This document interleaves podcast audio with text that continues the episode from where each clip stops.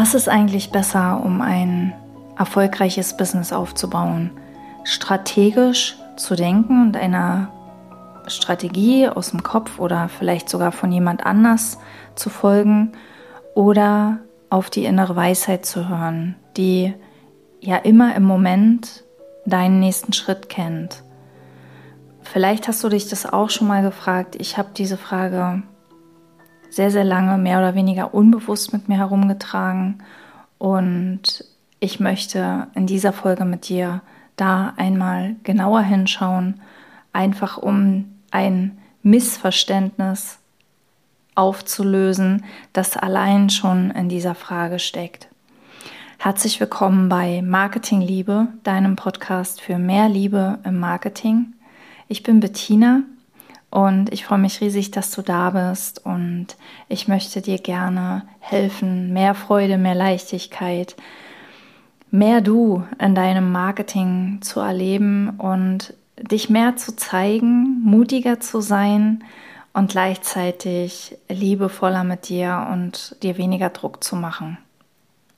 Und heute möchte ich zum Thema Strategie schauen, ähm, weil ich hatte dazu schon mal vor einer Weile etwas gesehen, was tatsächlich sehr, sehr erleichternd für mich war.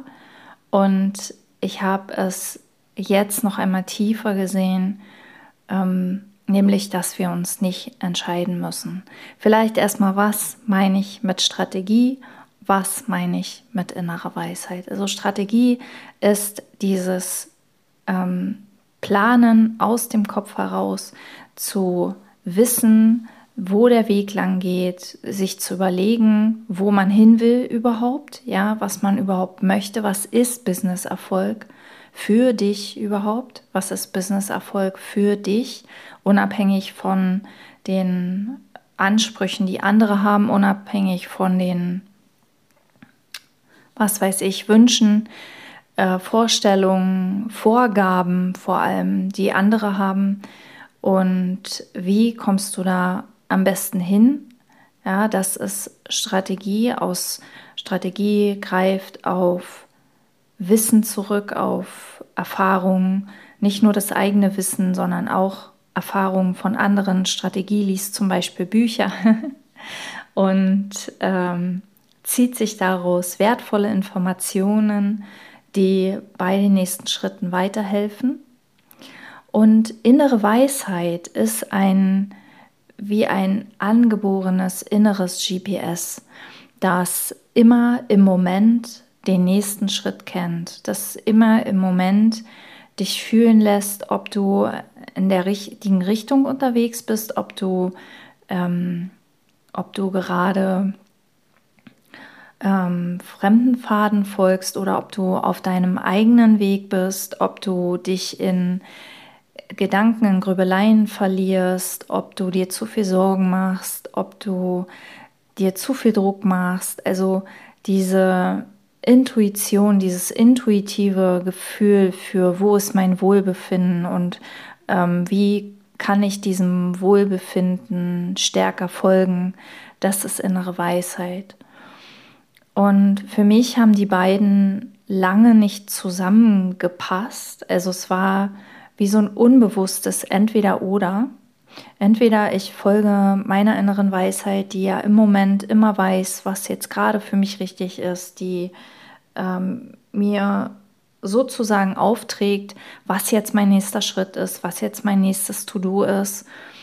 Oder eine Strategie, so wie ich es früher gemacht habe, ähm, quasi mir zu überlegen, wo geht der Weg lang und diesem Weg dann Schritt für Schritt zu folgen.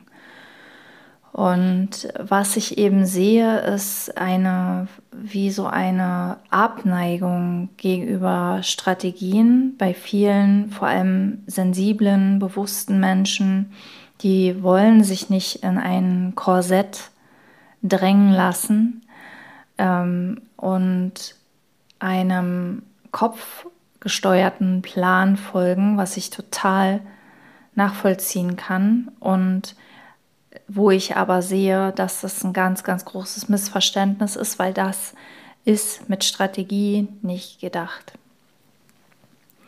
Eine Strategie, wie ich sie verstehe, ist wie eine Art Kochrezept. Ähm, also wenn ich mir jetzt überlege, ähm, ein Business aufbauen ist vielleicht ein bisschen wie ein Kuchen backen. Und wenn ich das noch nie gemacht habe, dann tue ich gut daran, mich an Rezepte zu halten. Und äh, diese Rezepte werden mir, trotz dass es Rezepte sind, auch nicht immer sofort gelingen, sondern das Gelingen kommt erst mit dem Ausprobieren, mit dem Tun, mit der Erfahrung. Ja, manchmal sind die Rezepte auch sehr einfach und sehr anfängergerecht und dann ähm, gelingt mir der Kuchen sofort. Dann kann ich im, beim nächsten Mal das Rezept ein bisschen anpassen. Äh, ich lerne, was die einzelnen Zutaten tun, ähm, was zum Beispiel Eier im Teig machen und wie ich Eier ersetzen kann, wenn ich einen veganen Kuchen backen möchte und so weiter und so weiter. Und so oder so ähm, brauche ich für, um einen Kuchen zu backen, eine Strategie, ich brauche ein Rezept. Ich brauche entweder das Rezept von jemand anderem, wenn ich mich da in dem Bereich noch nicht auskenne, oder ich brauche meine eigene Strategie. Also ich habe schon versucht, Kuchen äh, sehr spontan zu backen und habe dann festgestellt, Mehl ist alle oder Zucker ist nicht da oder ähm, ich habe gerade meine Backform verliehen oder sowas. Ja, und sowas, äh, diese vorbereitenden Maßnahmen, diese Überlegungen, was brauche ich eigentlich alles, damit mir der Kuchen gelingt. Ja, ich kann zum Beispiel auch den Kuchen nicht backen, wenn der Stromanbieter eine Stromabschaltung angekündigt hat. Da kann ich äh, den Kuchen anpusten, aber davon wird der nicht durch. und ähm, so ähnlich ist es auch bei Business und Marketing. Wir können losgehen, wir können einfach irgendwelche Zutaten in den Topf schmeißen. Wir können bei anderen gucken, also wir können andere angucken, wie die ihren Kuchen backen, wie die ihren Marketingkuchen backen. Wir sehen, wie die einzelne Zutaten in den Topf schmeißen. Wir können das auch machen, dann wissen wir, wie man Zutaten in den Topf schmeißt. Wir wissen aber noch lange nicht, wie man Kuchen backt. Dazu müssen wir einmal verstehen, wie so ein Kuchenrezept grundsätzlich funktioniert. Ja, das Mehl und äh, das Fett und die Eier, dass sich das verbindet und dass das im Backprozess ähm, fest wird. Das muss man einmal verstehen und so ist es beim Marketing auch. Wenn man Marketing einmal verstanden hat, dann kann man losgehen und sich von den Rezepten anderer inspirieren lassen. Ja, und fremde Rezepte, fremde Strategien sind nicht per se falsch. Sie sind nur oft so, dass sie nicht zu dem Kuchenbacken, äh, zu dem Kuchen passen, den wir backen wollen. Sie passen oft nicht zu den Zutaten, die wir haben.